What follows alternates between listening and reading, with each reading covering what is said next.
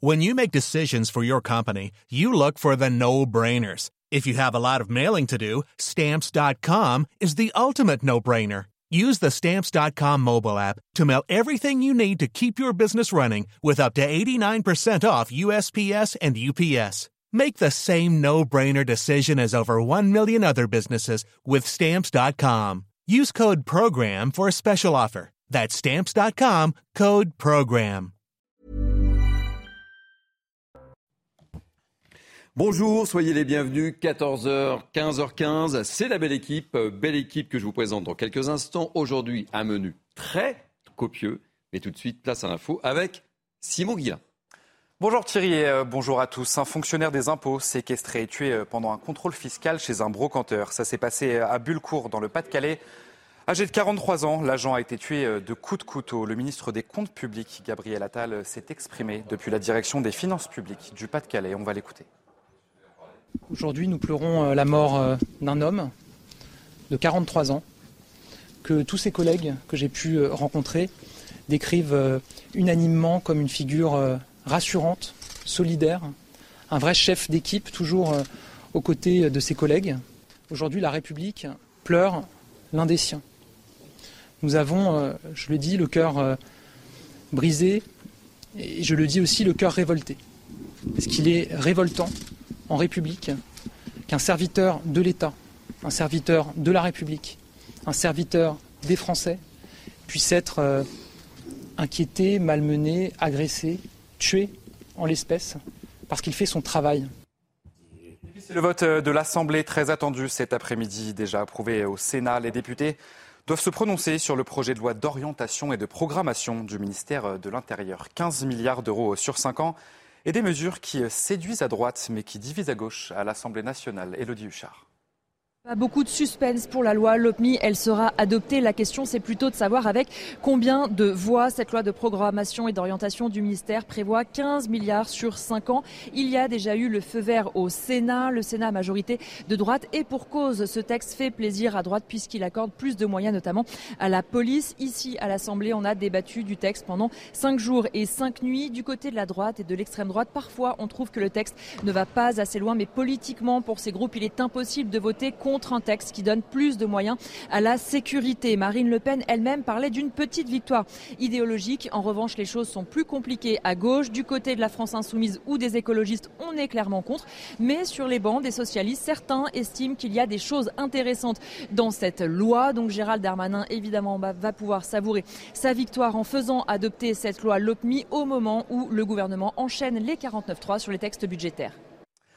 La Coupe du Monde de foot est cette première surprise au Qatar. L'Argentine, donnée comme favorite de la compétition, s'est inclinée 2 buts à 1 face à l'Arabie saoudite et ça avait pourtant bien commencé pour les Argentins puisque Lionel Messi avait ouvert le score sur penalty. Une première surprise donc dans cette Coupe du Monde. Et on va parler maintenant du match qui nous intéresse tous. France-Australie, c'est ce soir à 20h. Premier match des Bleus donc dans cette Coupe du Monde. Alors avec les nombreuses absences, que pensez-vous du match? Quel est votre pronostic? On vous a posé la question, écoutez. 2-0 pour la France, deux buts de Kylian Mbappé. Euh, je pense que les Bleus vont gagner 2-0 parce que même si on a eu des forfaits un petit peu difficiles avec euh, Nkunku et Benzema dernièrement, euh, on a quand même une attaque de feu. Une victoire de la France 3-0. Pronostic, ce serait 2-0 pour commencer.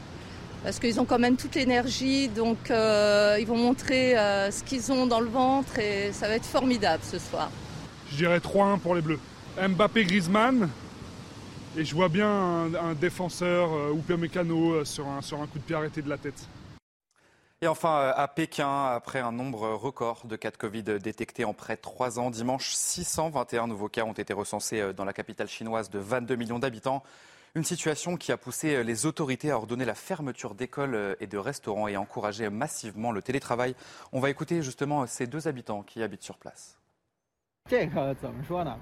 C'est un problème politique ou un problème lié à l'environnement politique. Cela n'a plus grand-chose à voir avec la prévention médicale, c'est du moins ce que je crois. Il y a quelque temps, la Chine avait déjà déclaré victoire sur ce virus. Cela fait très longtemps que la pandémie a commencé, en 2020, et tout le monde pense que ce va-et-vient est vraiment gênant. Certaines des entreprises de mes amis ont fait faillite. Certains ont perdu leur emploi, beaucoup ont vu leurs revenus affectés. Et c'est la fin de ce journal euh, La Belle Équipe. C'est parti, c'est tout de suite, c'est avec Thierry Cabane et ses invités. Merci beaucoup mon cher Simon Guillain. Et oui, La Belle Équipe, c'est parti. Au sommaire de cette belle équipe, une histoire rocambolesque. Un Ivoirien multicondamné, radicalisé en prison, en situation irrégulière, que la France a eu toutes les peines du monde à expulser. Une histoire qui symbolise la difficulté euh, du ministère de l'Intérieur d'expulser les étrangers en situation irrégulière. Amaury Bucco nous dira tout. Une journée importante pour tous les maires de France. Leur congrès s'ouvre aujourd'hui. Des maires souvent en première ligne face à l'inflation et à l'insécurité. On va largement leur donner la parole dans cette belle équipe et nous retrouverons à ce congrès notre envoyé spécial, Florian Tardif. Un fonctionnaire des impôts séquestré et tué pendant un contrôle fiscal chez un brocanteur. Ça s'est passé dans le Pas-de-Calais. On retrouvera sur place Régine Delfour et Sacha Robin. Enfin, vous le savez, football, Coupe du Monde, l'heure de vérité pour nos bleus ce soir. Ils affrontent l'Australie à 20h, sans Benzema, mais avec Mbappé et Giroud, avec euh, nous dans cette belle équipe. L'un des membres du carré magique des Bleus, avec Michel Platini, on retrouvera Alain Giresse. Tout de suite, je suis ravi d'accueillir la belle équipe, les membres de la belle équipe qui m'accompagnent aujourd'hui. Jean-Claude Dacier, consultant CNews, soyez le bienvenu. Bonjour. On va parler football, ça va vous faire plaisir, mon cher Jean-Claude. C'est loin tout ça. Oh, pas si loin que ça, mon cher. Euh, Yvan Youfol, journaliste, ravi de vous accueillir aussi. Amine Elbaï, juriste. Et puis notre ami, évidemment, euh, Amaury Bucco, journaliste police. Justice. Et on va donc commencer par vous et par euh, cette histoire qui montre bien euh, la difficulté pour le ministère de l'Intérieur d'expulser les étrangers en situation irrégulière. Un multirécidiviste radicalisé en prison, en situation régulière, expulsé vers la Côte d'Ivoire il y a quelques jours. Racontez-nous cette histoire, Amaury Bucco, on veut tout savoir. Oui, alors vous allez voir, hein, ça a été effectivement assez compliqué de l'expulser, alors que le, on va dire que les faits étaient pourtant là. Euh, cet homme. Hein. Il s'agit de Mousse B. Il est né en 1984 à Abidjan. Il est arrivé très tôt en France, à l'âge de 4 ans, euh, au titre du regroupement familial, donc de façon régulière. Et puis il commence très tôt à être un délinquant, euh, à la fin des années 90 hein, précisément. Et il est d'ailleurs condamné à de nombreuses reprises pardon, entre 2003 et 2021 et incarcéré de façon continue de 2012 à 2020 pour une série d'actes délictueux. Et lorsqu'il est en prison à partir de 2018, eh bien, euh, les services de renseignement notent qu'il se radicalise et il donc inscrit au FSPRT, le fichier des radicalisations. Et donc, un peu après sa sortie de prison en 2020, euh, l'administration décide de le suivre euh, et donc place, enfin, met en place un contrôle administratif qu'il viole à plusieurs reprises. Et donc, il est à nouveau condamné à de la prison ferme en 2021 et 2022. 2022, c'est l'année euh, justement où le ministère de l'Intérieur se dit que c'est peut-être assez et veut prendre donc un arrêté d'expulsion à son, à son encontre, d'autant qu'il était en situation irrégulière depuis plus de dix ans sur le territoire français. Alors on peut comprendre que les Français vont pas comprendre grand-chose. J'interrogerai ma belle équipe dans quelques instants, mais ils ont, a le moins qu'on puisse dire, un sacré palmarès. Exactement. Et euh, alors vous allez me dire comme ça d'un point de vue extérieur, vous vous dites bon bah l'expulsion est peut-être évidente, mais pas du tout en fait, pas au regard du droit, puisque cet homme il est arrivé avant l'âge de 13 ans en France qu'il a d'ailleurs des liens familiaux en France, et donc il est quasi inexpulsable, et ils font donc un arrêté euh, ministériel pour l'expulser, qui se base sur des raisons solides. Alors là, en l'occurrence, ils, euh, ils sont basés sur sa radicalisation pour invoquer la mise en danger de la sûreté de l'État, et c'est comme ça qu'ils ont pu prendre un arrêté d'expulsion qui a été prononcé en juillet. Sauf qu'en juillet, il n'est toujours pas parti. Pourquoi?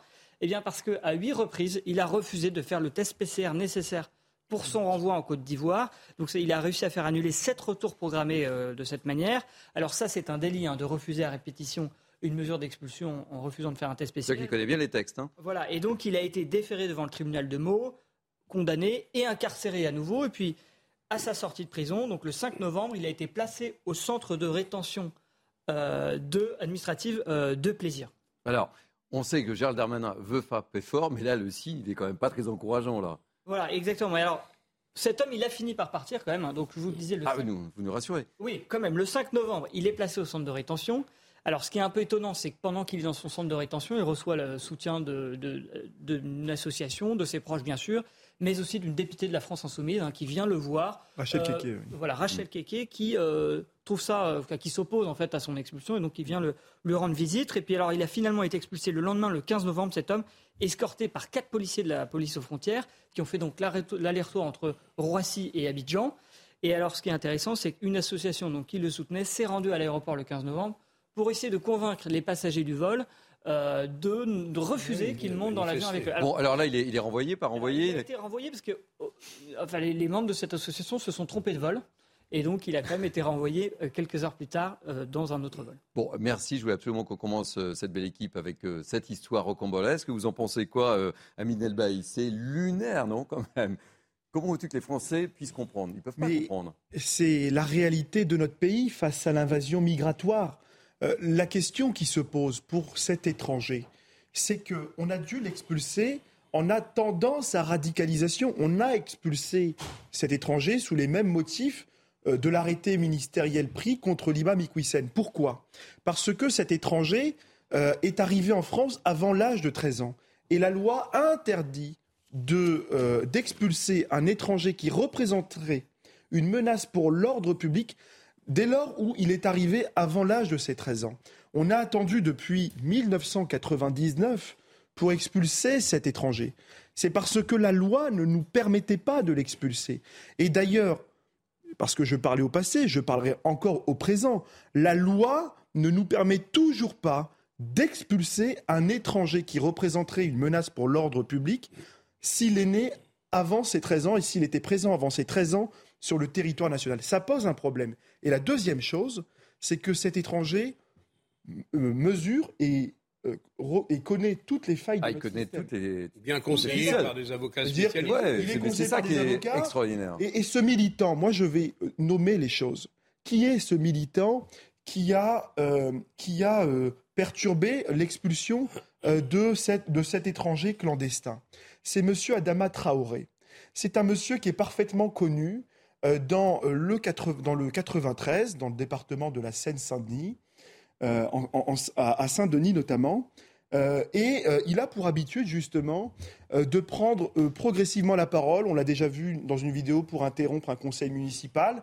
Cette fois-ci, c'est pour essayer d'empêcher l'expulsion d'un étranger. Il faut une loi et j'appelle également à pénaliser le délit d'entrave à l'expulsion d'un étranger. Il faut adopter une mesure extrêmement ferme et rappeler qui nous sommes au nom de la souveraineté. Bon, Jean-Claude, euh, Yvan, j'aimerais vous, vous entendre euh, sur, sur cette histoire-là. C'est vrai qu'on y parle notre latin, Yvan Yvan démontré. Je n'ai pas grand-chose à, j'ai pas grand-chose à rajouter parce qu'on connaît tous ces mécanismes-là. Ce sont des mécanismes dont on s'enorgueillit parce qu'ils représentent l'état de droit. Et l'on sait bien que l'état de droit, quand il se conjugue d'ailleurs à, à, un pouvoir des juges et quand il se conjugue à un groupe de pression gauchiste ou, de, ou, de, la France insoumise comme c'est le cas également, cela lie en effet la volonté politique qui ne peut plus euh, qui ne peut plus avoir accès à ses propres décisions. Et donc, euh, naturellement, il faut revoir tout ceci. Il faut revoir la législation. Il ne faut pas, faut pas abattre l'état de droit. Je ne sais pas ce que, ce que je suis en train de dire, mais l'état de droit, je l'ai déjà dit, est un instrument qui est maintenant euh, utilisé en faveur de ceux qui violent les lois. Donc, il y a quand même un paradoxe. Et puis, il y a ce jeu trouble mené par les, les associations immigrationniste. Euh, oui, parce ce qui est dingue, c'est ce que disait euh, Jean-Claude, c'est qu'il connaît toutes les ficelles de notre droit. C'est ça qui est incroyable. il connaît toutes les ficelles, Jean-Claude. Je voudrais qu'on entende Jean-Claude. Non, mais c'est, on est au cœur du malaise français. Et encore une fois, euh, il y a un débat sur l'immigration qui est prévu au début du mois de décembre. Débat qui doit déboucher encore, en principe, sur une loi qui durcira semble-t-il, assez considérablement les dispositions que nous dénonçons aujourd'hui. J'attends de voir quand même ce qui sortira, en tout cas, du débat, en tout cas de ce projet de loi. Nous avons urgemment besoin de simplifier les procédures, de durcir les règlements en question. Est-ce qu'il faut aller jusqu'à la suppression du regroupement familial, dont on voit les dégâts euh, aujourd'hui, qui est une vieille histoire, mais qui provoque probablement plus d'inconvénients que de satisfaction. Est-ce qu'il faut aller jusqu'à la suppression du droit du sol? Je pense que j'y crois pas. Tout ça, je pense qu'on ne le fera pas. Le débat sera chaud. J'espère. Ben, pourquoi pas C'est un pronostic. Hein, c'est un pronostic parce que je, je sens la prudence sous-jacente et euh, des affaires comme celle-là, si on n'en parlait pas nous, euh, qui d'autres en parleraient. Donc voilà, euh, je, je, veux encore une fois faire preuve d'optimisme et de considérer, comme notre ami le dit très justement, il y a un certain nombre de dispositions assez simples à prendre. D'autres sont plus compliquées, il faut le reconnaître, droit du sol, regroupement familial, etc. Si on, ne s'attelle pas à ce problème de l'immigration clandestine et même de l'immigration régulière, mais qui tourne à la confusion trop souvent, eh bien, euh, nous verrons ce qu'en penseront les Français dans les semaines, dans les mois et les années qui viennent. C'est impossible quand vous avez une volonté politique. Je pense Sûrement. que l'exemple du Danemark, qui est Tu une social-démocratie, est un très bon exemple parce que l'on voit là que le Danemark a réussi, la social-démocratie danoise a réussi à faire reculer les partis dits radicaux d'extrême droite. Parce qu'elle a, elle a d'abord durci son accès à la nationalité, cela devient très compliqué de donner la nationalité danoise, et puis surtout, elle a été d'une rigueur exemplaire vis-à-vis de tous les clandestins, qui sont d'ailleurs maintenant, et tous les demandeurs d'asile, qui sont envoyés au Rwanda pour, euh, afin d'étudier leur dossier. Et le, résultat marche, c'est-à-dire que le rés- le résultat aujourd'hui, c'est que c'est la social-démocratie, donc un, mouvement de gauche, si je puis dire, qui s'est converti d'une manière spectaculaire au réalisme politique et qui, voit dans l'immigration aujourd'hui une menace à préserver, à se préserver dont, dont il faut se préserver. Pardon. Amine Elbaï, un dernier mot sur le sujet. Et Peut-être un dernier mot sur le sujet. Cet étranger maîtrisait parfaitement les failles de notre système, nous l'avons dit et nous l'avons rappelé. Hmm. Mais ce qui est d'autant plus grave, c'est qu'il a fait obstacle huit fois à sa mesure d'expulsion. Ce qui est également d'autant plus grave, c'est qu'il a fallu mobiliser nos forces de l'ordre pour l'accompagner en Côte d'Ivoire. Vous savez, ça coûte combien une expulsion? Ça coûte en moyenne 15 000 euros. 15 000 euros parce qu'il faut payer le billet aller, à la fois de cet étranger, à la fois des policiers et également le billet retour pour protéger les forces de l'ordre. 15 000 euros. Qui va payer la facture? C'est encore une fois les Françaises et les Français qui en ont ras-le-bol de cette invasion migratoire. Alors qu'est-ce qu'on fait, monsieur? Est-ce qu'à chaque fois, nous allons nous émouvoir collectivement, euh, comme nous le faisons depuis déjà bien longtemps, euh, à, à chaque expulsion, à chaque fois qu'un étranger, à chaque fois qu'un un- à chaque fois qu'un clandestin pose une menace et un problème pour l'ordre public, ou alors nous allons agir à la source? Il faut évidemment retrouver la maîtrise de nos frontières. Et pour cela, il faut aussi responsabiliser ces pays. Comment ces étrangers peuvent revenir sur le territoire national alors que nous avons pris euh, contre eux des mesures d'expulsion? Ils ne peuvent plus remettre un pied sur le territoire national. Et nous devons également responsabiliser leurs familles. Si leur famille se trouve sur le territoire national, il faut leur envoyer la facture. Il faut leur envoyer les 15 000 euros qu'a coûté l'expulsion de ce clandestin qui n'a plus rien à faire sur le territoire de la République française. Mais Yvan a raison, c'est un problème au fond, quand on a épuisé tous les sujets qui font qu'on est face à cette situation qui sans doute peut se, re- se- se multiplier par des milliers, probablement elle se de cas mul- semblables. de, cas semblables. milliers, hein. Il y a, au résumé de tout cela, c'est un problème de volonté politique. Allez, Je messieurs. ne pas de non, mais il serait quand même temps qu'au plus haut niveau de l'État, on se préoccupe des soucis des Français, de la situation Eh ben, des citez Français. le nom, alors. Pardon, pardon, oh ben, ça m'arrive. Allez, Jean-Claude. On va changer Tout de le monde sujet. l'aura- l'aura identifié. On va changer de sujet si vous le voulez bien, si vous m'autorisez à changer de sujet. Euh, c'est l'ouverture aujourd'hui du congrès des maires. On va consacrer une bonne partie de cette belle équipe à ce congrès car les maires sont souvent en première ligne en- face à l'insécurité, face à l'inflation. Et on va accueillir tout de suite avec nous Jérôme Baloge. Je vous propose euh, d'accueillir Jérôme Baloge, maire de Niort. Soyez le bienvenu. Et on sera en direct dans quelques instants aussi avec Emmanuel Terrien, maire d'une petite commune de Loire-Atlantique, Mauve-sur-Loire, 3300 habitants. Je voulais qu'on parle des grandes villes. Euh, Yvan, vous connaissez bien cette commune de Mauve-sur-Loire. habité là. Évidemment. Euh, avant de vous donner la parole, je suis très heureux de vous accueillir. Vous allez nous parler de toute la problématique d'être maire, parce qu'il faut être courageux pour être maire, c'est le moins qu'on puisse dire. Il y a de moins en moins de maires. Enfin, il faut avoir une vocation, quoi. hein. Vraiment. Oui, ça ressort de la vocation, mais c'est passionnant. C'est pas tous les jours facile, c'est pas tous les jours rose, mais si on n'est pas guidé par une envie de, de faire avancer les choses, par l'action publique, par sa noblesse aussi, eh bien, euh, si on est conduit par cela, je pense qu'on avance quand même. C'est un métier dur, difficile, âpre, mais euh, exigeant, mais passionnant aussi. Il faut le dire aussi. Eh, je vous redonne la parole. dans- Oui. Vous euh, êtes maire à plein temps ou vous avez un autre métier? Je suis maire à plein temps. Et combien d'habitants à Niort? 60 000 habitants. 60 000 J'ai une habitants. question très indiscrète, mais qui, je pense, est l'un des, l'un des problèmes majeurs des maires, petites et moyennes, ou même villes moyennes comme la vôtre. Quel est le montant de votre indemnité? Le montant des indemnités varie euh, de la strate des communes en fonction de la population Certes. et puis du vote du conseil municipal. Oui. La loi a mis euh, des minimums, donc ça peut aller euh, de zéro jusqu'à à peu près un peu plus de 5 000 euros. Allez, on poursuit le débat, mais je voulais qu'on retrouve tout de suite Florian Tardif, qui est justement au congrès des maires, avec un climat euh, lourd. C'est quoi l'état d'esprit avec les maires que vous avez pu rencontrer depuis ce matin, mon cher Florian Tardif? Merci d'être en direct sur la belle équipe. Eh on va poser la question à l'un des élus qui est à mes côtés en ce moment. Vous, vous parliez des, maires qui sont en première ligne. On va justement lui, lui poser la question. Je suis avec Philippe Gourlet, qui est, qui est maire de, de Roussine, dans, dans l'Indre. Vous faisiez état tout à l'heure justement de, de, ce climat auquel vous êtes confronté. Deux tiers des maires qui sont confrontés à des incivilités, un tiers à des agressions. Vous avez vous-même été victime d'une agression. C'était il y a plusieurs années euh, maintenant. Expliquez-nous, euh, racontez-nous. Bah, disons qu'aujourd'hui, la, la, fonction de maire n'est plus euh, aussi respectée qu'elle pouvait l'être par le passé. Et donc les, habitants n'hésitent plus à, agresser verbalement, voire même maintenant physiquement, puisqu'il y a eu des drames chez mes collègues dans le passé, n'hésitent plus à, agresser les élus, que les élus que nous sommes. Qu'est-ce qui s'est passé concernant votre cas? C'était il y a plusieurs années maintenant, mais vous avez été euh, agressé. Un individu, suite à un différent, est venu jusqu'à votre domicile?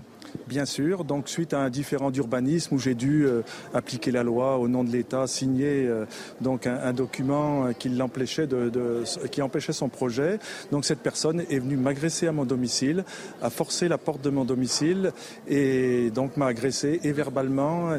Et ça n'a pas été physiquement, mais avec des menaces de mort.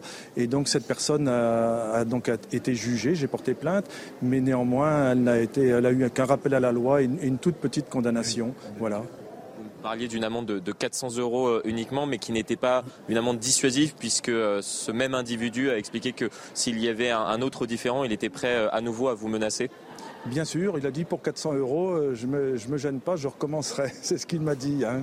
Donc voilà. Donc Comprenez que peut-être qu'aujourd'hui, avec les, faits divers qui se sont passés là ces derniers mois, peut-être qu'il serait condamné à une plus lourde peine. Mais est-ce que pour autant elle serait dissuasive? Je ne sais pas.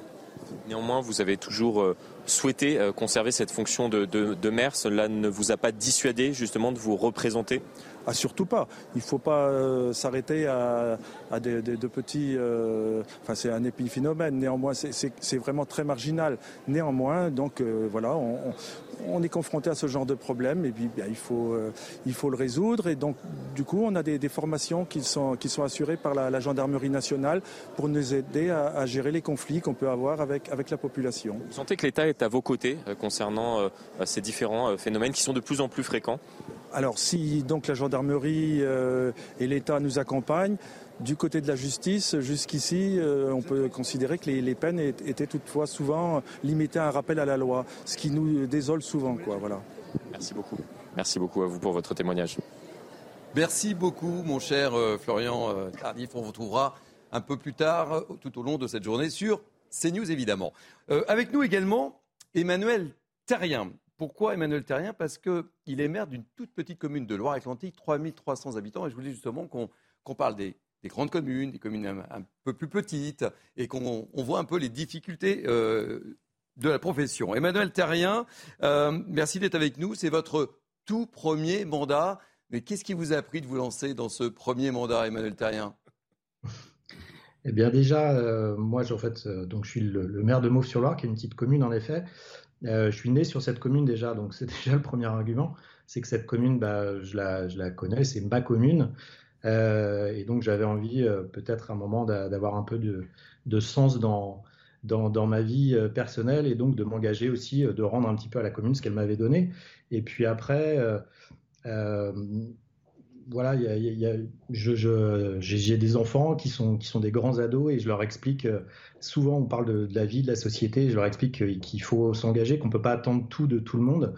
Euh, et donc euh, voilà, quand, quand je leur disais ça et quand il y a à peu près trois ans, quand on m'a proposé, quand j'ai eu l'opportunité en fait de me présenter à la mairie, ben, ma fille m'a dit, écoute, tu nous dis qu'il faut s'engager, là tu as la possibilité, donc bah, tu n'as pas le choix, faut y aller. Quoi. Alors quelles sont vos difficultés quand on, on est à la tête d'une commune de 3300 habitants Il faut être euh, omniprésent ah ben, il faut être omniprésent, en effet.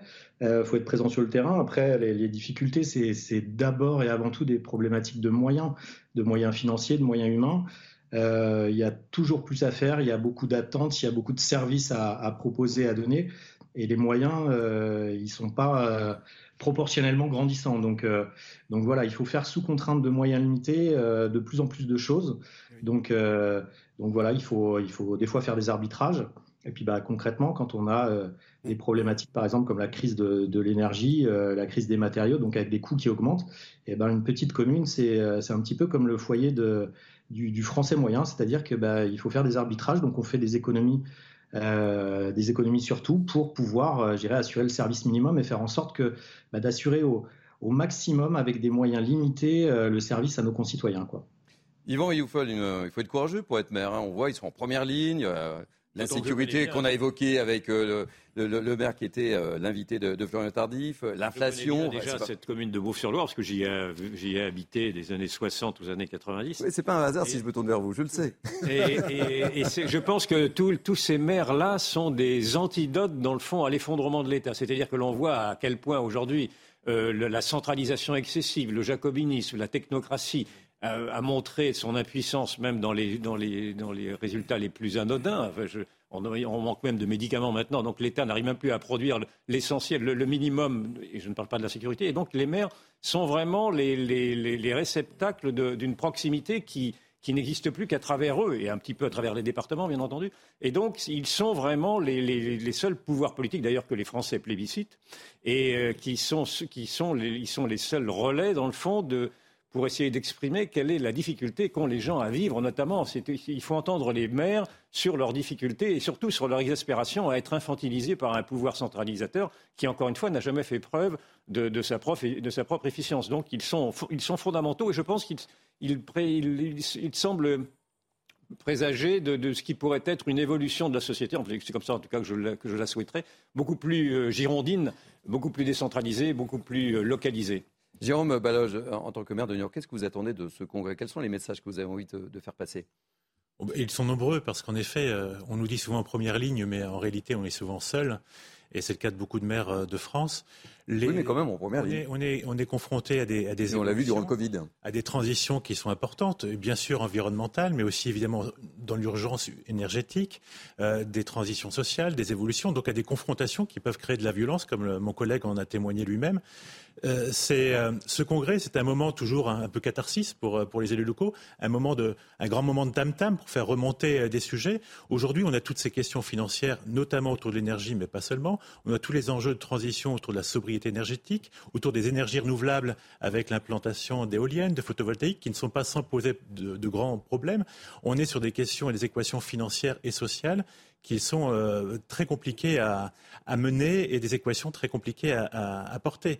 Donc on doit à la fois porter des budgets serrés. Nous ne pouvons pas faire du déficit pour du fonctionnement. Nous ne pouvons pas nous endetter pour nos fonctionnements, seulement pour de l'investissement productif. Et aujourd'hui, on est dans une difficulté à pouvoir investir compte tenu de ces enjeux financiers.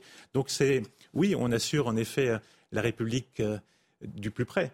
Euh, la République euh, du quotidien. Mais cette République, elle a besoin de quoi, de quoi vivre. Et aujourd'hui, je pense qu'il y a beaucoup de maires qui, ont envie, qui, se sentent l'âme, la volonté de témoigner de cette difficulté à la faire vivre au plus près même si euh, on y arrive bon an mal an jusqu'à présent. Mais quand on voit que 39% des maires ont déjà été victimes de, menaces, il faut être courageux. Jean-Claude. Monsieur le maire, essayons d'être, d'être concrets. Est-ce qu'il n'y a pas un, un, effet ciseau assez redoutable pour les mois et années qui viennent entre la suppression de la taxe d'habitation et puis l'explosion des coûts de l'énergie. Par exemple, pour vous, ville de Niort, combien d'habitants J'ai oublié? 60 000. 60 000, donc une grande ville. Une moyenne, oui. Et un coût énergétique pour euh, faire chauffer tout le monde, c'est de combien? Ben là, rien qu'en novembre, le gaz a, plus que décuplé. Donc, euh, évidemment, sur l'année 2023, la dépense sera étalée, mais on est sur des enjeux énergétiques majeurs. L'effet ciseau, en effet, il est entre des dépenses de fonctionnement du type augmentation du point d'indice, qui sont pour les agents, les fonctionnaires, qui ne sont pas illégitimes compte tenu de l'inflation, euh, des révélations pas de vous. statutaires de l'État qui les décide, mais qu'on porte financièrement, et puis euh, de dépenses d'énergie qui coûtent de plus en plus, avec des recettes qui se trouvent réduites malgré l'inflation qui, porte quand même l'évolution positive des bases fiscales. Donc autour de ça, en effet, euh, les recettes n'arrivent pas à compenser les dépenses et l'effet ciseau, oui, on le devine, voire même pour certaines communes, on est déjà dedans. Euh, je voudrais les impôts. Oui, je, voudrais, parce qu'on on va, on va, on va arriver à la première pause publicitaire, donner un dernier mot à Emmanuel Terrien en tant que maire de petite commune. Qu'attendez-vous euh, très rapidement, en deux mots, Emmanuel Terrien, de ce congrès-vous à votre niveau 3300 habitants, Mauve, sur Loire. J'attends, euh, j'attends de donner le, pouvoir aussi aux petites communes de vivre et de survivre. Parce qu'on a besoin, euh, nous, de faire du service à nos concitoyens. Et aujourd'hui, voilà, en termes de, en de moyens, on est, trop limité. Euh, c'est le service public. Ah, la liaison est, mauvaise. Merci en tous les cas, Emmanuel Terrien. Je rappelle que vous êtes le maire de, de Mauve-sur-Loire. Merci beaucoup, euh, Jérôme Baloge, maire de, de Niort. Je voulais absolument qu'on vous donne un, coup de projecteur parce qu'il faut être courageux, effectivement, hein, Jean-Claude, pour être. Et les impôts, monsieur le maire. Les impôts. C'est de les tenir. Bon, eh ben, ce sera le mot de la fin. Merci mille fois. On se retrouve dans. Merci mille fois. On marque une première pause dans cette belle équipe. On se retrouvera euh, dans quelques instants avec l'ami Eric de Ritmaten. Nous, nous parlerons assurance chômage. A tout de suite. Vous êtes bien sur CNews. Vous êtes bien sur CNews, c'est la belle équipe qui se poursuit dans quelques instants avec les membres de cette belle équipe, mais tout de suite place à l'info avec Adrien Spiteri. La campagne des Restos du Cœur débute aujourd'hui. Elle démarre dans un contexte d'inflation qui ne fait qu'augmenter la précarité. Le président de l'association tire la sonnette d'alarme. Depuis avril, le nombre de bénéficiaires a bondi de 12%. Une augmentation encore plus importante chez les enfants âgés de 0 à 3 ans. Les violences se poursuivent à Mayotte. Depuis plusieurs jours, la situation est très tendue à Mamoudzou, la plus grande ville de l'île. Des jeunes de quartiers rivaux s'affrontent. Ces conflits ont fait un mort le 12 novembre dernier. Un jeune de 20 ans a été tué à la machette. Et puis le Parlement européen célèbre ses 70 ans d'existence. Pour l'occasion, la première ministre Elisabeth Borne se déplace à Strasbourg. En 1952 se tenait dans la ville la première session. La cérémonie se terminera aujourd'hui par une interprétation de l'hymne à la joie de Beethoven. Merci beaucoup, cher Adrien. Nouveau point info dans 30 minutes. On se retrouve avec les membres de la belle équipe Jean-Claude Dacier, Yvan Rioufol, Amine Elbaï et notre ami Eric Dorid-Maten, journaliste économique à CNews. Merci de nous rejoindre. Un fonctionnaire des impôts séquestré et tué pendant un contrôle fiscal chez un brocanteur. Cela s'est passé à Bulcourt, dans le Pas-de-Calais. Euh, cet agent de 43 ans a été tué à coups de couteau. Gabriel Attal s'est rendu euh, sur place ce matin, la direction des finances publiques euh, du Pas-de-Calais à Arras. Mais on va retrouver tout de suite sur place Régine Delfour et, Sacha Robin. je crois, Régine, que vous êtes devant la maison où s'est déroulé le drame. Oui, bonjour. Oui, effectivement, nous sommes devant euh, la maison euh, dans la, à Bellecour, exactement, où s'est déroulé euh, le drame, où un inspecteur des finances publiques de 43 ans s'est présenté hier à 15 heures avec sa collègue qui, pour vérifier une comptabilité, la comptabilité de ce brocanteur qui habitait ici depuis 4 ans, 4 années qu'il vivait ici dans ce village de 250 habitants, et ce, ce, contrôle a, a donc tourné a donc été euh, euh, viré au drame puisque euh, le, le, le, brocanteur donc aurait ligoté les deux inspecteurs des impôts. Il aurait ensuite poignardé l'homme de 43 ans, pour se donner ensuite la mort. Alors ce que l'on sait pour l'instant, c'est, ça. On ne connaît pas encore les circonstances de ce drame. Vous l'avez dit, le ministre des Finances, des Comptes Publics s'est rendu aujourd'hui à Arras, à la direction des Finances Publiques qu'il a voulu rencontrer le personnel.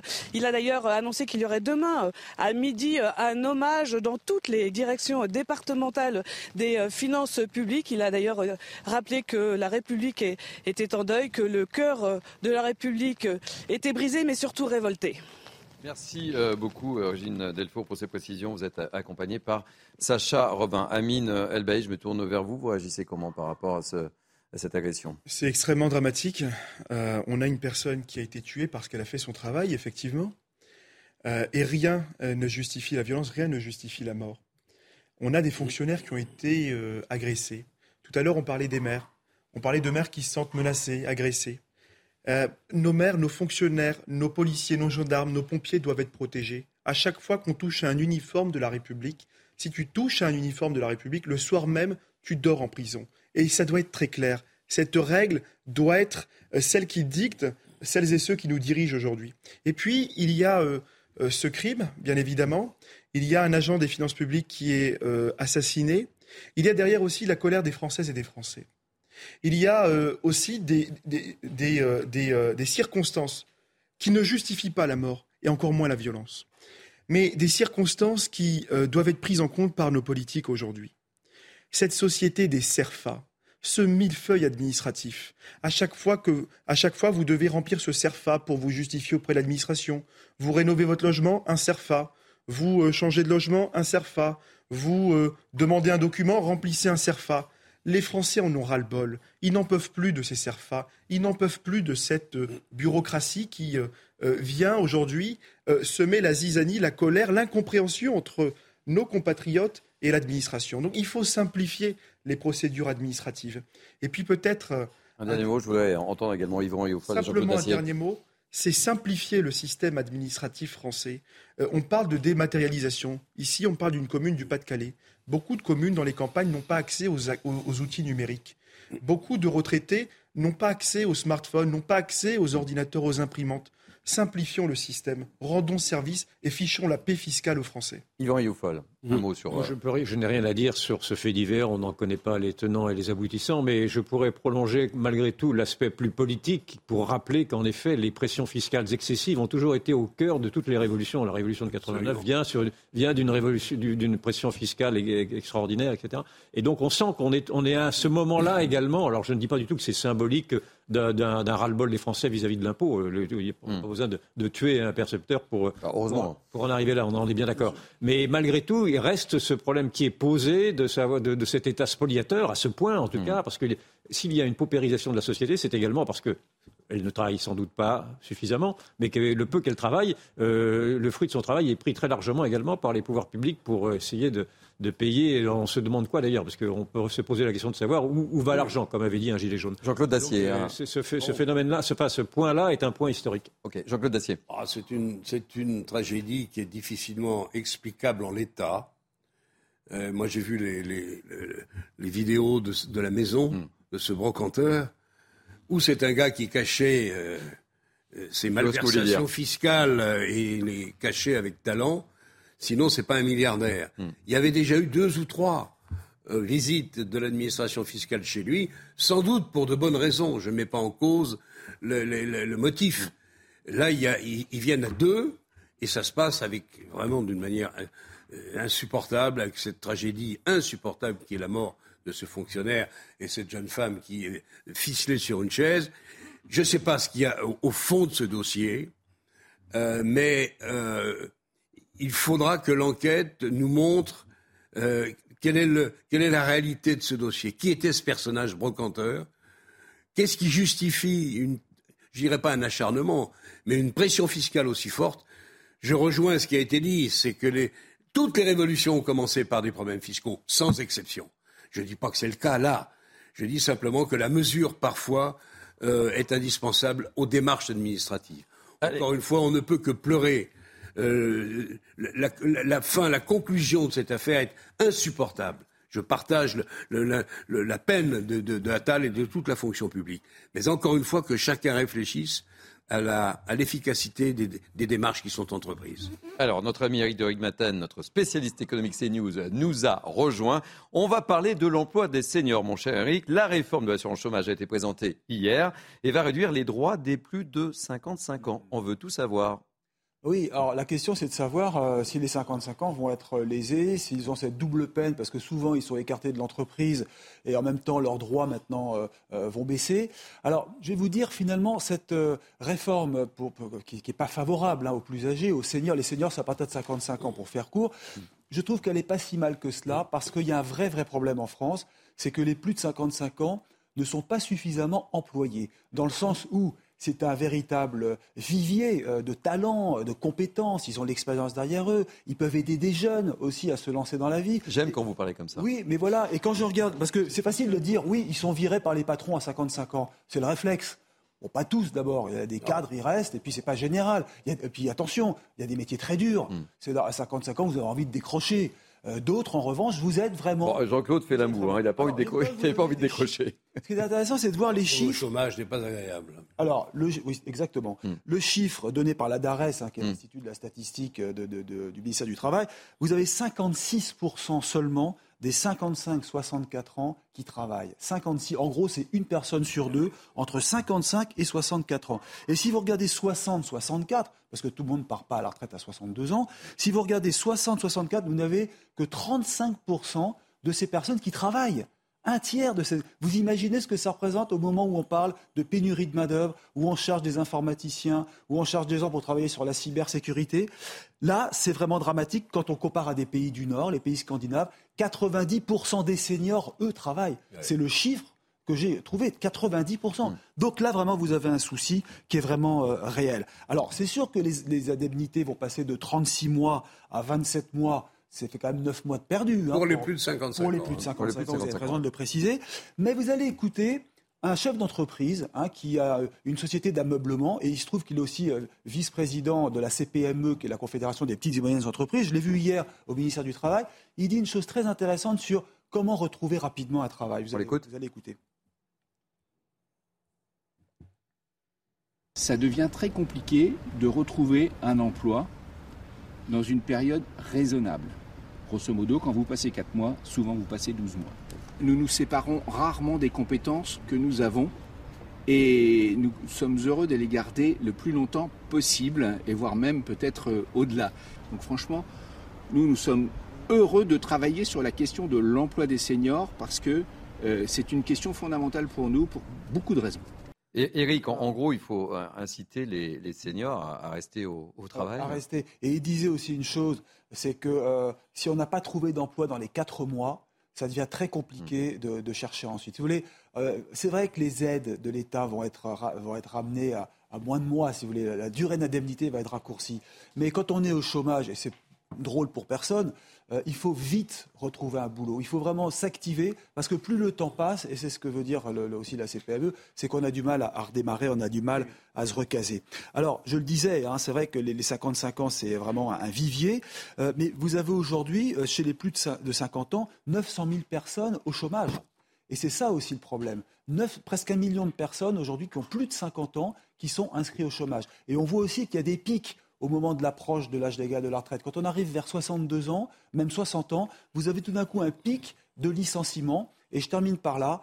Euh, il faut vraiment que dans la future, euh, cette, réforme ou cette nouvelle convention euh, de l'assurance chômage qui sera discutée l'an prochain, les entreprises s'engagent à garder les seniors pour pas qu'elles aient le réflexe de s'en séparer. Vous savez pourquoi elles s'en séparent? Je vais vous donner un chiffre qui va vraiment vous surprendre. C'est que aujourd'hui, les seniors en France mm. gagnent 20 euh, à 30% de plus que les juniors mm. euh, à compétences Absolument. 20 à 30% alors qu'aux États-Unis, ils sont à 12% seulement de plus. Donc peut-être que l'écart de, de salaire fait que les patrons sont encourager ou pour gagner, pour gagner un peu de compétitivité, évidemment. Parce mais que la France, euh, Jean-Claude, c'est terrible. Jean-Claude Dacier, oui. Non, je disais, pour gagner un peu de compétitivité, les, patrons regardent leur grille salariale, mais enfin, ça fait du monde au chômage dans des conditions qui ne sont pas normales. Il faut régler ou essayer de régler, d'alléger ce poids des seniors qui sont indemnisés, certes 36 mois, qu'ils seront sans doute un peu moins, euh, et même les 50-53 ans qui sont indemnisés 30 mois. Il y a trop de gens peut-être plus jeunes, qui se sont en revanche installés dans le système. J'ai peut-être été un peu sévère hier avec cette loi. Euh, acceptons-en l'augure, espérons qu'elle donnera les résultats souhaités et, nous verrons bien d'ici quelques mois. Mais euh, il est temps quand même de se rendre compte euh, que nous avons une situation qui est totalement anormale et il n'y a pas l'équivalent dans le monde, ou en tout cas en Europe, vous avez 3 millions et demi de chômeurs catégorie A et vous avez des centaines de milliers de, gens, chefs d'entreprise, euh, responsables de ceci ou de cela, DRH, qui cherchent des emplois sans y parvenir. Si on ne règle pas ça, c'est que vraiment euh, le mal est profond dans ce pays. Amine Moi, je trouve qu'on est totalement à côté de la plaque. Moi, je pense que les plus de 55 ans sont les plus discriminés aujourd'hui sur le marché. Les entreprises ne peuvent pas payer euh, ces seniors parce qu'ils coûtent beaucoup trop cher. Quelle est la solution? La solution, c'est pas diminuer les salaires, c'est diminuer les charges pour les eh entreprises. Mais l'autre solution, l'autre solution et l'autre conséquence. L'autre solution, d'abord, c'est de faire peser cette pression sur les 16-25 ans. Moi, dans ma commune à Roubaix, l'une des villes les plus pauvres de France, deux jeunes sur trois sont au chômage, et bien souvent parce qu'ils n'ont aucune qualification scolaire. Mais s'agissant des seniors, ces seniors, qu'est-ce qu'on va faire aujourd'hui avec cette réforme de l'assurance chômage? Je vais vous le dire, on va créer de la pauvreté. Ils vont quitter le système de Pôle emploi, ils vont aller dès le lendemain dans le système du RSA. Et dans le système du RSA, vous allez entretenir une fois de plus la misère sociale. Donc la seule réalité, la seule chose qu'il faut faire, c'est inciter nos entreprises, aider nos entreprises et cesser de renvoyer la, cause et la, cause et la responsabilité de ces discriminations sur les entreprises.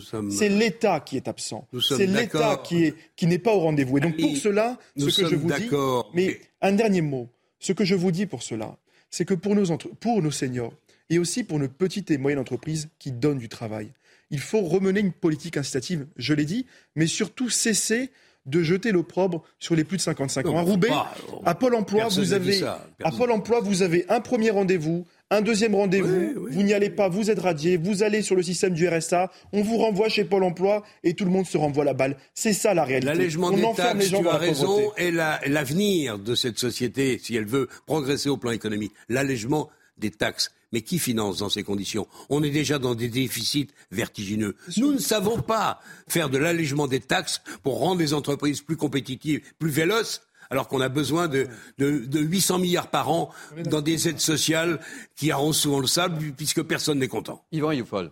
Il faut remettre les Français au travail. Il y a il faut, évidemment. 500 000 emplois vacants, il y a 3 millions de chômeurs, 5 millions de chômeurs, cela dépend combien, comment, comment on compte. Et il y a un double phénomène qui s'accumule. Il y a en effet ce phénomène pervers de l'assistanat qui fait que beaucoup de Français sont découragés à venir travailler, mais il y a maintenant également un autre phénomène beaucoup plus sociologique qui se voit qui s'observe dans la jeune génération, qui est une génération qui se détourne carrément du travail, qui fait du travail justement une valeur répulsive presque. Et donc euh, il y a également, ceci s'ajoute dans le fond, à, cette propension qu'il y a en France, je ne sais pas si elle est corroborée par les chiffres, mais d'avoir des Français qui ne travaillent plus, qui, n'ont plus envie, mhm. qui n'ont plus envie de travailler et qui se détournent du travail et qui, se contentent de peu dans le fond et qui même parfois euh, se, réduisent leur vie à celle du minimum. Et donc il y a quand même là un véritable défi civilisationnel qui dépasse très largement d'ailleurs Pôle emploi, c'est vraiment de savoir quel est notre rapport aujourd'hui au travail qui est.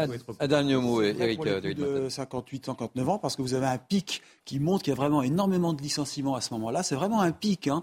Pourquoi? Parce que comme l'âge légal de départ à la retraite, c'est 62, à 59 ans, vous pouvez négocier avec votre patron pour partir pour vous mettre finalement une sorte de pré-retraite. Hein, faut, ça s'appelle pas comme ça, mais vous êtes payé par le chômage pendant trois. Vous étiez payé par le chômage pendant trois ans, enfin jusqu'à la réforme qui va changer tout le 1er février prochain.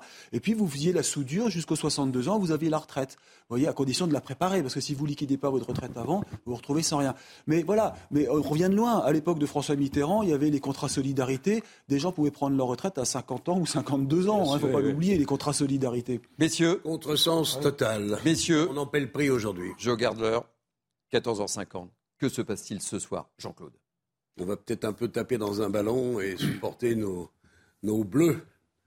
Je, vais vous dire, euh, oui. vous évitez de me poser la question. Euh, je n'envisage même pas qu'il puisse être battu ce soir. Très bien. Euh, alors, si je vous dis Alain Giresse, mon cher Jean-Claude. Ça a été un ami il y a quelques, quelques temps, quelques années. Je me souviens de lui et de son talent surtout. Et eh oui, il faisait partie du carré magique. Personne n'a oublié Alain Giresse. Il est avec nous, Alain Giresse. Je suis très heureux, très heureux d'avoir Alain Giresse en direct avec nous. Comment ça va, Alain Giresse? Dans quel état d'esprit vous êtes? Je ne vous demande pas ce que vous faites ce soir à partir de 20h. Je crois qu'il y a un rendez-vous tous les 4 ans que l'on prend maintenant. Je crois que c'est ça. Hein oui. Bon alors, quel est votre état d'esprit et, comment vous voyez le parcours de cette équipe de France dont Jean-Claude Dacier ne peut pas envisager la moindre défaite et a fortiori ce soir contre l'Australie? Oui, oui, je précise. Mais attention, attention, parfois, le premier match est un match ce piège. Hein. Regardez l'Argentine. Eh oui. Alors Alain, dites-nous tout, votre analyse. Claude Dacier a raison, il ne faut pas, l'envisager. Bon, je crois que maintenant, il faut vite rentrer dans la compétition après tous les déboires de pépins physiques que, que l'équipe de France a connus maintenant malheureusement pour ceux qui ne sont plus là, mais euh, euh, tout, le monde se relance là et les joueurs l'ont démontré sur leur séance d'entraînement. Là, ça y est, qu'ils étaient vraiment, ils étaient prêts, ils étaient sereins. Donc voilà, c'est d'essayer de, bien débarrer. La meilleure façon, évidemment, c'est de victoire, surtout quand euh, on a d'adversaires comme l'Australie qui n'est pas, fait pas partie des, des postulants au titre final. Alors là, il va falloir que hum, Didier Deschamps constitue son équipe hein, avec les Giroud, les Griezmann, qui vont devoir encadrer les, plus jeunes avec une défense aussi euh, toute jeune. Une défense, euh, une défense jeune, un milieu terrain jeune. Oui, effectivement, c'est, il va falloir faire avec. Le secteur offensif est plus mûr. Euh, derrière, il aurait fallu qu'un garçon comme Varane, je ne pense pas qu'il démarre, soit là aussi pour donner un petit peu de à cette, cette, défense. Voilà. Alors, on a de la qualité. On a de la qualité sur ces joueurs-là. le seul problème que, que l'on se pose, c'est à ce niveau de ce que représente une phase finale, ce qui est différent des matchs de qualification, est-ce qu'ils seront à, même de répondre à l'exigence de ces, de ces matchs de, de, Coupe du Monde? Voilà, euh, parce que parce qu'ils n'ont pas de vécu et pas de, de, référence sur ce, dans ce chapitre pour, pour pouvoir nous rassurer complètement. En tous les cas, les, jeunes ont une belle carte à jouer au cours de cette Coupe du Monde. Hein. Bah, il peut y avoir voilà, il peut y avoir des révélations. C'est le cas. Kylian Mbappé, notamment en 2018, l'a été. Le problème, c'est que on peut avoir un joueur comme ça. Là, ça demande qu'il y en ait beaucoup qui soient capables tout d'un coup d'être des révélations et qu'ils deviennent des joueurs importants pour le futur, mais en, en, démarrant évidemment à travers cette Coupe du Monde à démontrer leur talent. Bon, merci mille fois. Un petit pronostic quand même face à l'Australie? Ah, allez, je vais dire un, 2-0. Un 2-0 pour la France. Merci, et puis j'espère qu'on aura l'occasion de se retrouver euh, tout au long de cette euh, Coupe du Monde Alain Giresse. Merci. Tour de table rapide. Jean-Claude, allez. Quoi, un pronostic? Oui. Oui, bah 2-0 me paraît raisonnable. Encore une fois, j'envisage pas la défaite. Eric Si vous rendez compte, si, on est battu ce soir contre l'Australie. On en parle demain, vous payez le champagne demain. C'est même pas la peine de continuer. Euh, Eric Pas d'idée, moi ça sera plutôt demain Cameroun-Suisse. Bon, d'accord. Yvan je ne sais pas. Vous ne savez pas. Ami 3-0 pour l'équipe de France. 3-0. Merci. On marque une pause. On se retrouve dans quelques instants. Vous êtes bien sur CNews et c'est la belle équipe. Vous êtes bien sûr CNews, c'est la dernière ligne droite pour la belle équipe. Euh, dans quelques instants, je vous présente les membres de la belle équipe qui m'accompagnent cet après-midi. Mais tout de suite, place à l'info avec l'excellent Simon Guillain. Bonjour euh, cher Thierry et bonjour à tous ceux qui nous euh, rejoignent sur CNews. À la une, ce fonctionnaire des impôts séquestré et tué euh, pendant un contrôle fiscal chez un brocanteur. Ça s'est passé à Bullecourt dans le Pas-de-Calais. Âgé de 43 ans, l'agent a été tué à coups de couteau.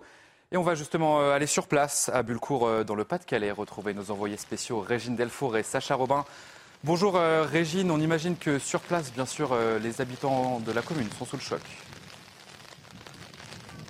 Oui, bonjour Simon. Oui, effectivement, les habitants sont sous le choc puisque ici c'est un petit village hein, de 250 habitants. L'homme était décrit donc comme un homme discret, courtois, euh, sans faire d'histoire. Donc euh, ils sont euh, très très très choqués, surtout qu'hier les gendarmes ont frappé aux portes des différentes maisons en leur disant qu'un homme était armé, qu'il fallait qu'il reste dans leur maison. Ils ont appris ensuite ce qui s'était passé jusqu'à il y a une heure, le périmètre était bouclé. Donc euh, ici, c'est vraiment la consternation. Ils, ne comprennent pas. En plus, c'est un tout petit village. On parle pas, on parle jamais d'eux. Ils comprennent pas cet euh, afflux aussi de, médias.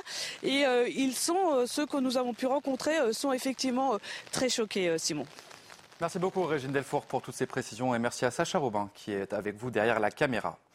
Dans le reste de l'actualité, magistrats, avocats et greffiers se mobilisent aujourd'hui. Ils dénoncent une justice au rabais et une charge de travail trop importante. Ils appellent à renvoyer toutes les audiences ce mardi. Il y a un an déjà, 3000 magistrats dénonçaient dans une tribune leurs conditions de travail. La vaccination contre la grippe saisonnière est en retard par rapport à l'année dernière. C'est une information des deux principaux syndicats de pharmaciens qui redoutent une épidémie particulièrement intense cet hiver. Et malgré euh, ces inquiétudes, Daniel Simeka, médecin généraliste, euh, rappelle bien sûr l'importance de se faire vacciner contre la grippe. On l'écoute. La population maintenant, après toutes les péripéties de la vaccination Covid, est un peu, euh, un peu tétanisée par rapport à la vaccination grippale. Est-ce que à force de penser Covid, on pense moins grippe?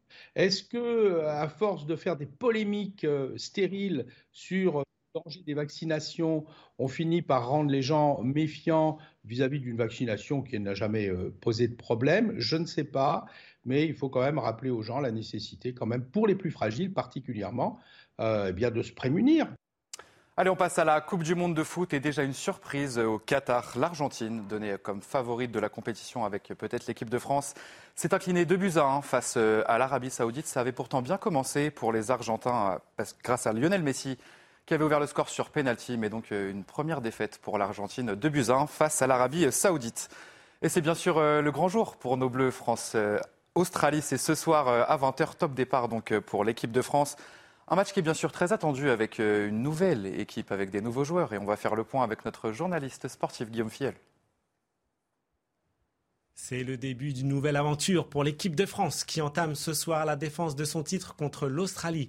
Et malgré les coups durs, le forfait de Karim Benzema et une défense centrale inexpérimentée au niveau international avec Dayou Pamecano et Ibrahima Konaté, les champions du monde abordent ce premier rendez-vous avec du calme et de la sérénité, d'après Didier Deschamps. Et hormis Raphaël Varane, jugé encore un peu trop juste, le sélectionneur tricolore misera sur ses cadres, ses piliers, comme Olivier Giroud, qui sera chargé de faire oublier Karim Benzema, mais également Hugo Lloris, Benjamin Pavard, Lucas Hernandez ou encore Antoine Griezmann, sans oublier Kylian Mbappé sur lequel repose la plus grande partie des espoirs tricolores dans cette Coupe du Monde. Ces rescapés de la campagne victorieuse des Bleus il y a 4 ans en Russie auront la lourde charge de lancer idéalement l'équipe de France dans la compétition. Et pour entrer du pompier dans ce mondial, ils pourront compter sur le soutien de 4000 supporters français qui devraient garnir les tribunes du stade Al-Janoub au coup d'envoi à 20h. Et sachez que le match France-Australie et d'ailleurs tous les matchs de la Coupe du Monde sont accessibles sur MyCanal.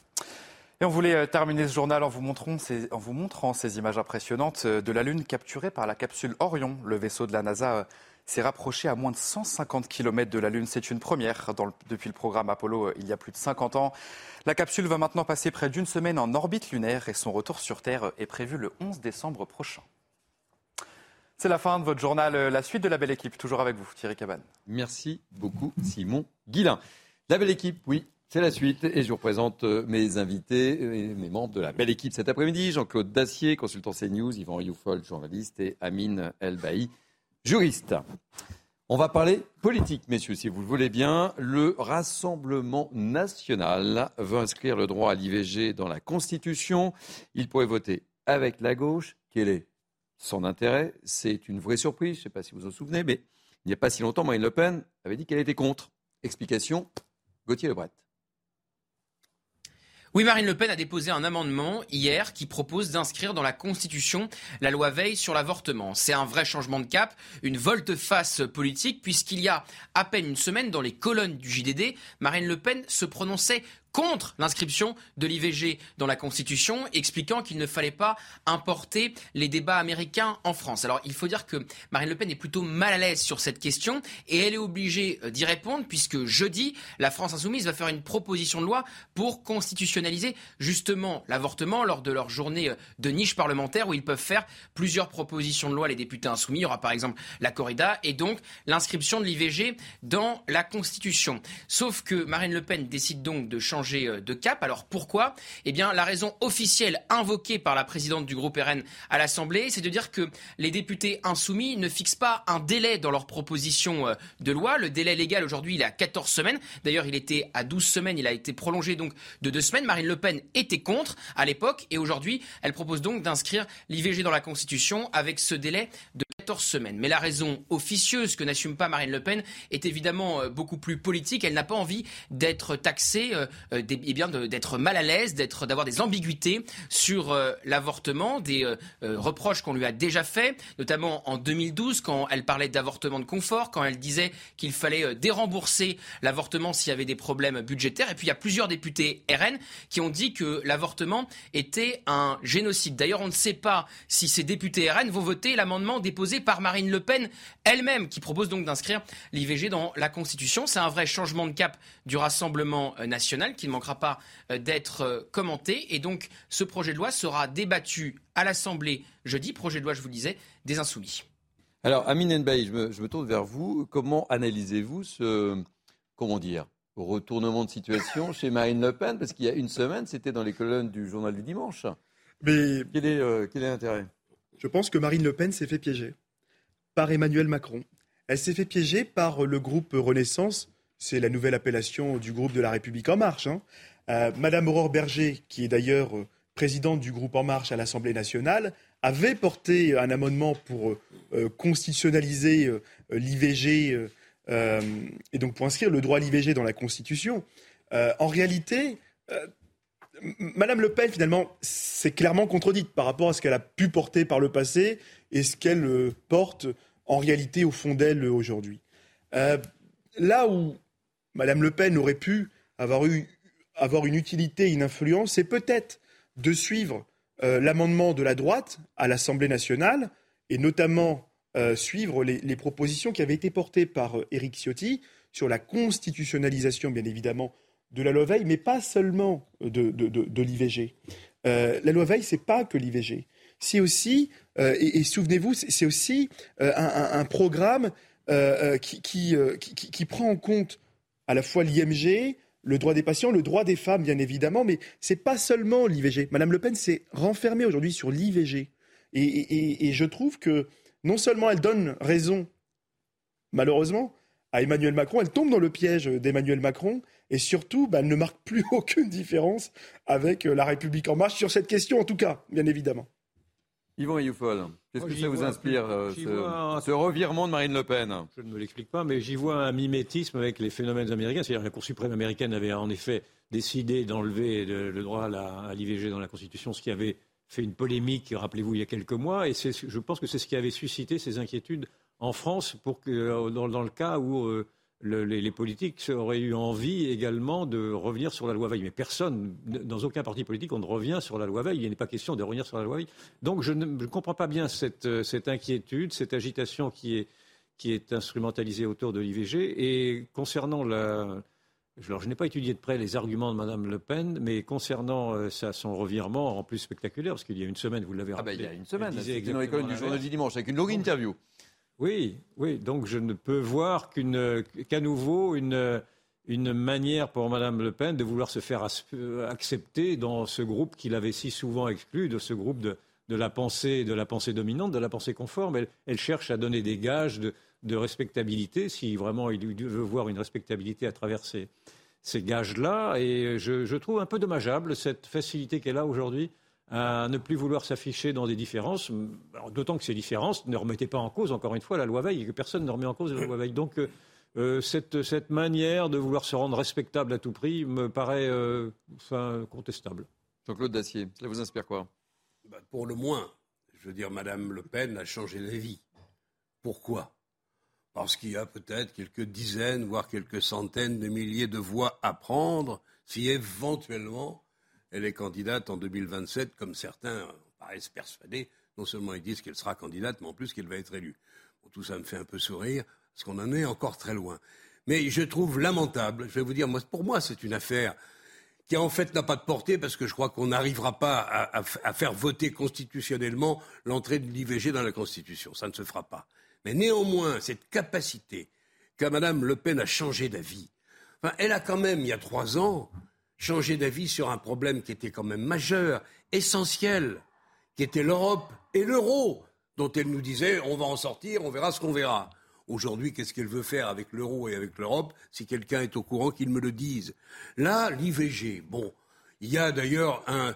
Les courants politiques se, fracturent sur l'IVG. Renaissance, Madame, vous l'avez dit, Aurore Berger est pour. Euh, bon, Madame Le Pen et Aurore Berger, même combat. Merci, Madame Le Pen. Vous êtes en train de démontrer que la présidence de la République, pour vous, est un peu, à mes yeux en tout cas, hors de portée. Bon, Amine Mais la loi Veil, la loi Veil n'est pas menacée aujourd'hui. Non. Et moi, je dénonce. Personne n'en parle. Mais je dénonce. aux États-Unis, je suis d'accord. Je, je dénonce aujourd'hui la contradiction dans laquelle se place aujourd'hui Marine Le Pen, qui a d'ailleurs qui est tombée dans le, dans le piège tendu par Emmanuel Macron, oh, puisque d'un côté, Madame Le Pen vous propose de, de, de, constitutionnaliser euh, l'IVG, et de l'autre côté, elle nous propose également de reconnaître les racines chrétiennes de la France dans la Constitution. Donc moi, je pense qu'il y a un non-sens. Je pense qu'on ne peut pas tout dire comme ça d'un jour à l'autre. Je pense qu'on ne peut pas porter une mesure A euh, il y a trois ans et puis une mesure B euh, trois années plus tard. Il faut de la cohérence et de la constance.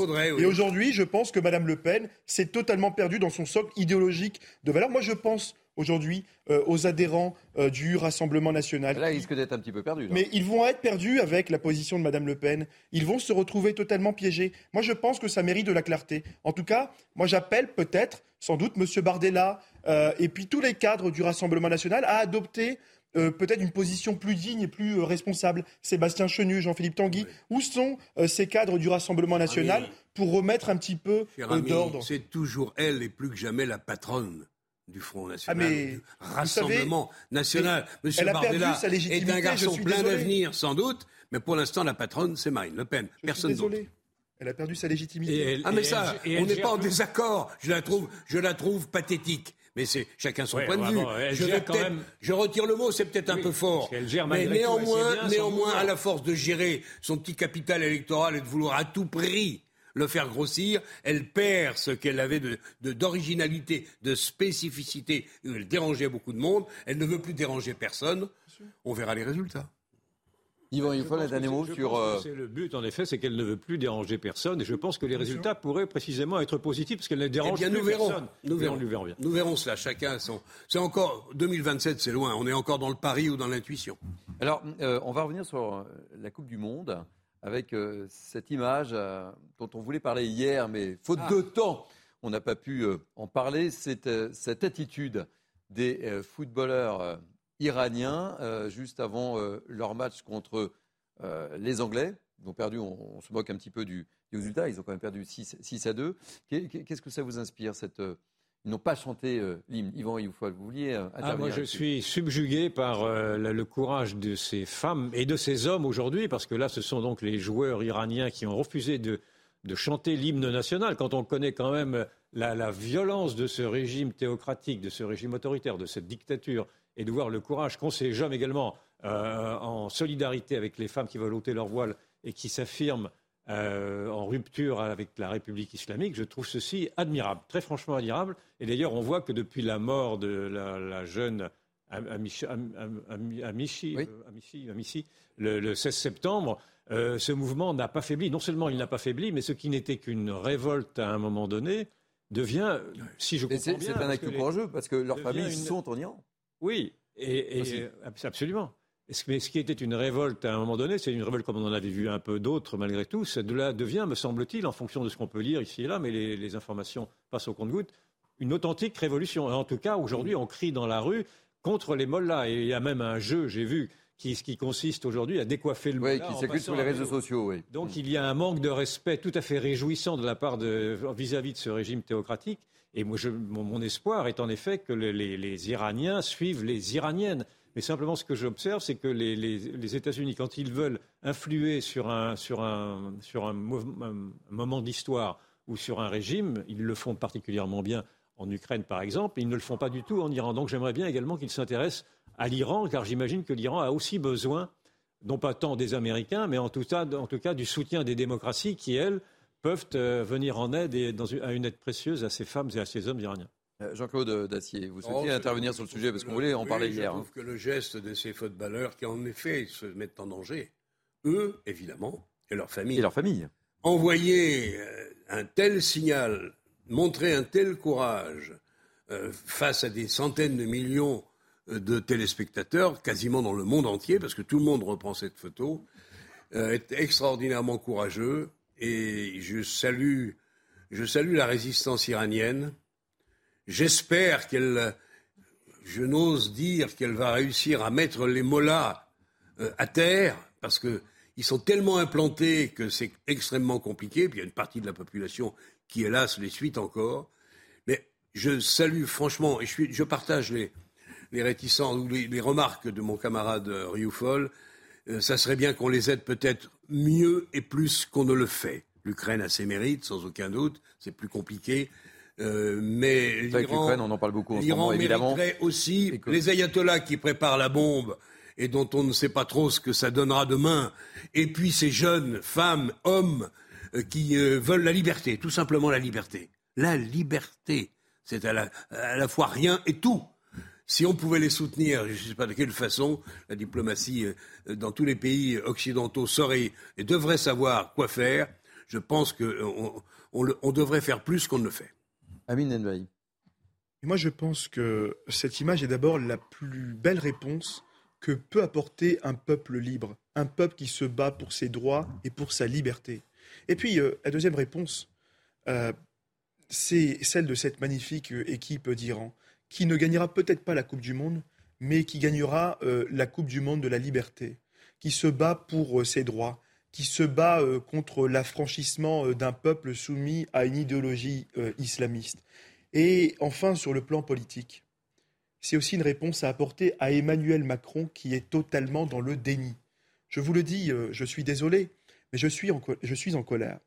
Quand j'entends Emmanuel Macron dire que le sport n'est pas politique.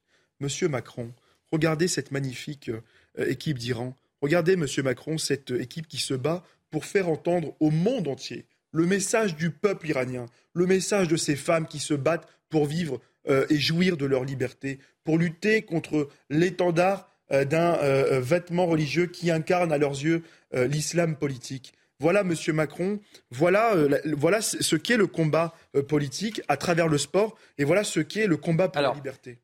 On va aller directement à l'Assemblée nationale où l'exécutif est interpellé sur euh, la fameuse question de l'Ocean Viking. Ah. Oh, Madame Caramanli. Non. Non. C'est le ministre qui avait du temps, Madame Caramanli, pas vous. Monsieur Di Filippo. Alors. Alors, on remet le compteur à zéro pour Monsieur Di Filippo. À nouveau, merci Madame la Présidente. Ma question s'adresse à Monsieur le ministre de l'Intérieur. Nous refusons de voir la France devenir chaque jour un peu plus l'Eldorado de la clandestinité. L'accueil du bateau Ocean Viking et ses 234 migrants a finalement donné lieu au fiasco judiciaire et sécuritaire inévitable et annoncé à la fois sur votre engagement, Monsieur le ministre, d'éloignement immédiat des déboutés du droit d'asile, la majorité s'étant évanouie dans la nature faute d'être présentée à un juge dans les délais, et sur le contrôle des mineurs isolés dont 60% ont fugué. Le président Emmanuel Macron, qui il est vrai n'est pas un revirement près, déclarait pourtant en 2018 à propos de l'Aquarius que si la France devenait le port d'accueil des bateaux qui partent d'Afrique, ce serait insoutenable et que les bons sentiments faciles feraient juste basculer le pays vers les extrêmes. Il faut un message limpide et plus ferme. Vous aviez entamé à votre prise de fonction une tournée de plusieurs pays pour négocier des laissés-passer consulaires et augmenter l'exécution des expulsions, dont 9 sur 10 restent aujourd'hui toujours lettres mortes mais l'octroi des visas réguliers et l'aide au développement doivent être désormais conditionnés à la délivrance systématique des laissez-passer consulaires pour éloigner les clandestins. Il faut ensuite affirmer sans aucune ambiguïté que les ONG et leurs bateaux sont les complices des organisations criminelles et mafieuses de passeurs qui provoquent de la misère et des drames humains en mer la France doit soutenir la demande de résolution des quatre pays méditerranéens qui exigent que les pays qui fournissent leurs pavillons aux bateaux privés des ONG en accueillent alors les migrants et assurent leur prise en charge. Mes questions sont donc directes, Monsieur le Ministre. Écouterez-vous enfin les propositions de la droite républicaine pour bâtir une politique migratoire ferme et réaliste, assurant la sécurité de nos concitoyens, l'éloignement de ceux qui violent nos lois et permettre l'intégration des personnes qui méritent réellement d'être accueillies? Ou alors attendrez-vous, comme Gérard Collomb, de quitter le gouvernement pour dénoncer l'hypocrisie laxiste du pouvoir et le dévoiement des procédures migratoires qui affaiblissent notre République? Je vous remercie. La parole est à Monsieur Gérald Darmanin, ministre de l'Intérieur et des Outre-mer. Merci Madame la Présidente, Mesdames Messieurs les députés, Monsieur le député Di Filippo. Votre question est importante, elle touche à la politique migratoire de notre pays et nous aurons bientôt l'occasion dans cette même euh, hémicycle le 6 décembre prochain d'entendre les propositions justement du groupe Les Républicains sur la politique migratoire, puisque un débat est souhaité ici et au Sénat avant un texte très important que j'ai eu l'honneur de présenter avec Olivier Dussopt déjà en préfiguration de nos discussions, qui sera ensuite transmis au Conseil d'État après les débats parlementaires après les consultations politiques également. Et j'ai proposé à votre groupe, comme à tous les groupes, de venir discuter avec nous de ce texte pour que nous puissions le construire euh, ensemble si nous trouvions des points évidemment de compromis. Texte qui sera discuté en janvier, à partir de janvier au Sénat, puis sans doute mars avril ici dans cet hémicycle. On en tirera des conclusions, évidemment, de ce que nous avons vécu pour le l'océan Viking, et notamment le droit qui n'est pas forcément extrêmement adapté, nous l'avons tous compris, à cette situation, mais également des moyens que nous devons mettre pour lutter contre l'immigration clandestine, tout en accompagnant et en encourageant une immigration de travail qui est souhaitée, je le sais, par beaucoup euh, de Français. Nous voulons euh, dire aussi que l'aspect européen est très important. Dès le mois de juin prochain, Monsieur le député, un premier système d'entrée-sortie Schengen qui n'a jamais existé auparavant aura lieu dans toute l'Europe et c'est grâce à la présidence française de l'Union européenne et l'action du président de la République. Et dès vendredi après-midi, à la demande de la France, une réunion extraordinaire des ministres de l'Intérieur de l'Union européenne prendra en compte la proposition de la Commission européenne rendue publique hier, qui est en tout point conforme à la position de la France. Le droit de la mer doit être respecté par tous les pays. L'accueil des étrangers doit être fait dans des bonnes conditions euh, sur le sol européen et les pays de départ doivent être responsabilisés, notamment en conditionnant, comme vous l'avez dit, les aides au développement. Je vous remercie, euh, Monsieur le Ministre. Monsieur Di Filippo. Oui, euh, en 2018, Gérard Collomb. Voilà, euh, fin de la belle équipe un petit peu perturbée, mais c'est l'actualité et c'est ainsi. Je voudrais remercier évidemment euh, nos trois invités, Jean-Claude Dacier, Yvan Youfol et Amine Herbali. Une pause publicitaire et juste après, vous allez retrouver 90 minutes info. Et 90 minutes info, c'est avec Nelly Denac. Belle journée sur CNews. When you make decisions for your company, you look for the no-brainers. And if you have a lot of mailing to do, stamps.com is the ultimate no-brainer. It streamlines your processes to make your business more efficient, which makes you less busy. Mail checks, invoices, legal documents, and everything you need to keep your business running with stamps.com. Seamlessly connect with every major marketplace and shopping cart. Schedule package pickups and see your cheapest and fastest shipping options from different carriers with rates up to 89% off USPS and UPS rates. And with the stamps.com mobile app, you can take care of mailing and shipping wherever you are. Make the same no-brainer decision as over 1 million other businesses with stamps.com. Sign up with code program for a 4-week trial plus free postage and a free digital scale. No long-term commitments or contracts. That's stamps.com. Code program.